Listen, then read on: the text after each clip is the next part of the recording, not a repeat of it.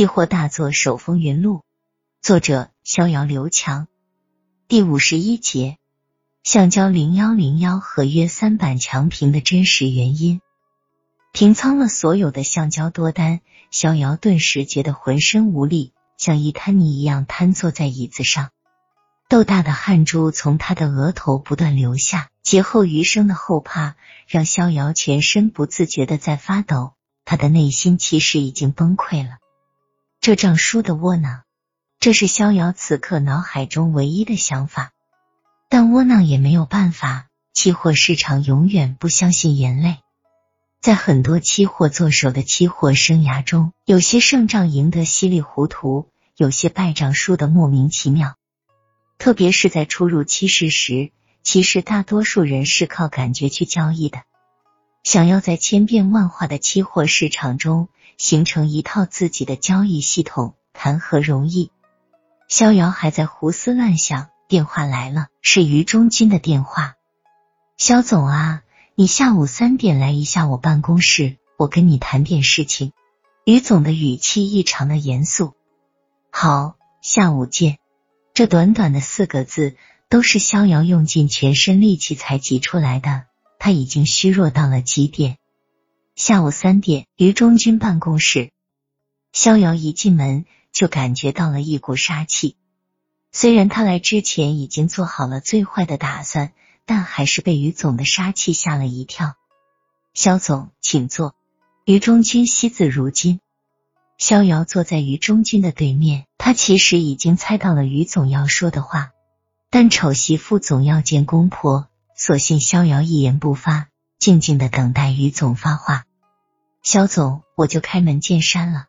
我知道这次橡胶上的损失不能全怪你，市场的突变让所有人都措手不及。但我记得我之前已经提醒过你了。我们得到的消息是这次空头实力很强，让你小心。但你依旧还是重仓做多了，所以今天的结局你要负主要责任。于总停顿了一下，喝了口茶，继续说道：“你知道，这个投资公司不是我一个人的。我们今天上午开了一个临时股东会议，大家一致认为这次橡胶事件暴露出您对于大资金管理缺乏风险控制，这让我们这些投资人非常不安。所以我们遗憾的通知您，您被解职了。按照合同，我们会支付您三个月的违约金。”非常抱歉，我们也是不得已而为之，希望您能理解。逍遥依旧一语不发，他不想为自己解释什么，因为他也不知道该如何解释。输得糊里糊涂，给公司亏损了那么多钱，被解雇也是很正常的事。逍遥托起疲惫的身躯，站了起来，深深的向于中军鞠了一躬。于总，实在抱歉。我给公司带来了那么多亏损，以后有机会我会补偿的。再见。说完，逍遥头也不回的走了。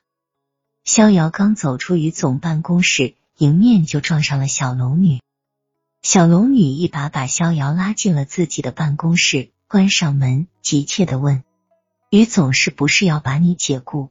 我上午开会时都跟他们急了，这事不能全怪你。”再说胜败乃兵家常事，我们只损失了一小部分本金而已，这么点亏损都承受不了的人，能有啥出息？逍遥真的有点感动，此时的雪中送炭胜过了万倍的锦上添花。他勉强的挤出了一点笑容：“谢谢你，小龙女，我真的感谢你对我的信任。于总做的也没什么错，一切都结束了。”最近身体特别疲惫，我想好好休息一下。再见。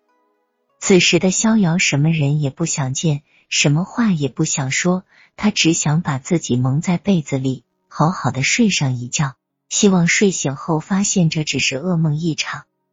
至于这次橡胶的三板强平事件究竟为何，市场上有着各种传言，但都无从证实。多年以后。逍遥在同上海期货交易所的一位高层人士喝酒时，听到了该人士的酒后吐真言。两千年橡胶三板强平事件的直接原因是空头主力派人在海南囚禁了多头主力三天。事件的大概是这样的：从两千年上半年开始，江浙的一位胡大户开始入场做多，对手盘空方是海南的老橡胶。由于国家降低了进口天然橡胶的关税等利空原因，多头一直很被动。橡胶零幺零幺合约直到临近交割月，仍然无法全身而退，所以拼死一搏的多头借了高利贷，利用资金的优势逆势进行逼仓，把橡胶零幺零幺合约走出了一波小牛市。空头当然也不会束手就擒，想尽了一切办法打压橡胶现货价格。但多头这次是霸王硬上弓，把资金全部集中到橡胶零幺零幺合约上，誓死逼仓。最终被逼到绝境的空头主力，终于想到了一招险棋，趁着胡大户在海南嫖娼时，派人假扮警察囚禁了他，把他关了整整三天三夜。而这三天，正是橡胶零幺零幺合约连续三个跌停的日子。等胡大户恢复自由时，他已经彻底爆仓了，不但身无分文，还欠了一大笔高利贷。由于是嫖娼被抓，他也只能是哑巴吃黄连，独自逃命去了。多么狗血的剧情！逍遥真的不想相信，这就是当年让他一败涂地的真实原因。